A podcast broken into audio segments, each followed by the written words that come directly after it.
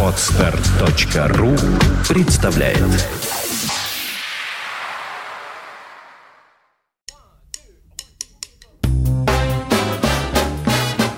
Слушать здесь.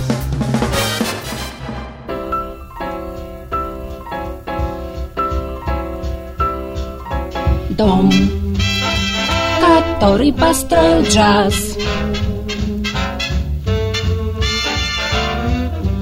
Вид сбоку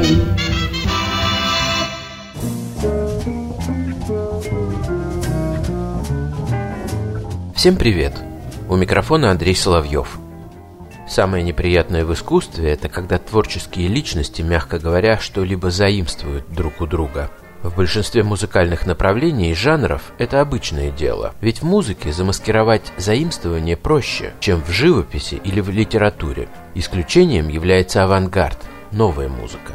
Ведь в ней сам смысл творчества заключается в том, чтобы производить нечто новое, свое, продвигаться на новые территории. А если цель другая, то какой смысл влачить тяжкое бремя эксперимента? Иногда даже обидно, что представители новой музыки не проявляют интереса к чужому творчеству. Ведь так много идей, которые не только предполагают, но и нуждаются в развитии, разработке, продолжении. Но музыканты твердо стоят на своем и не берут чужого.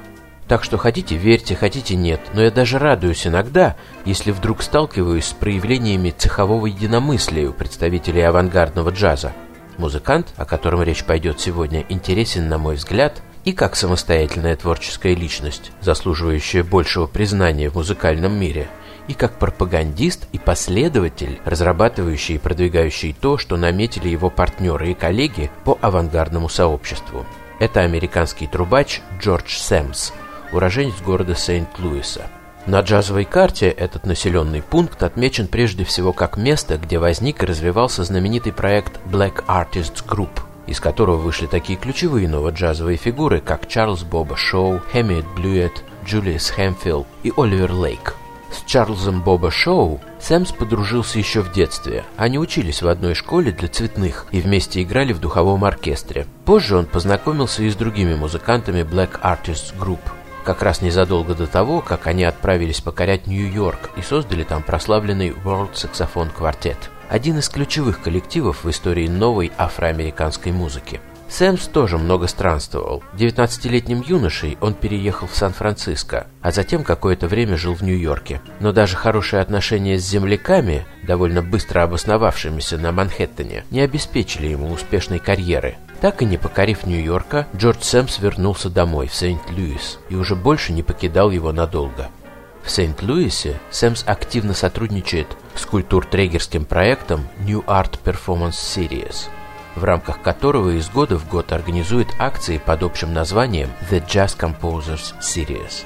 Эти акции строятся как тематические вечера, посвященные выдающимся представителям джазовой культуры – в них участвуют и местные музыканты, и прославленные выходцы из Сент-Луиса, которые не забывают свой город а также поэты, писатели и художники. Готовя этот выпуск, я нашел довольно много ссылок на перформанс, в котором наряду с музыкантами принял участие известный поэт, публицист, писатель Куинси Троуп, прославившийся как автор книг о Джеймсе Болдуине и Майлзе Дэвисе.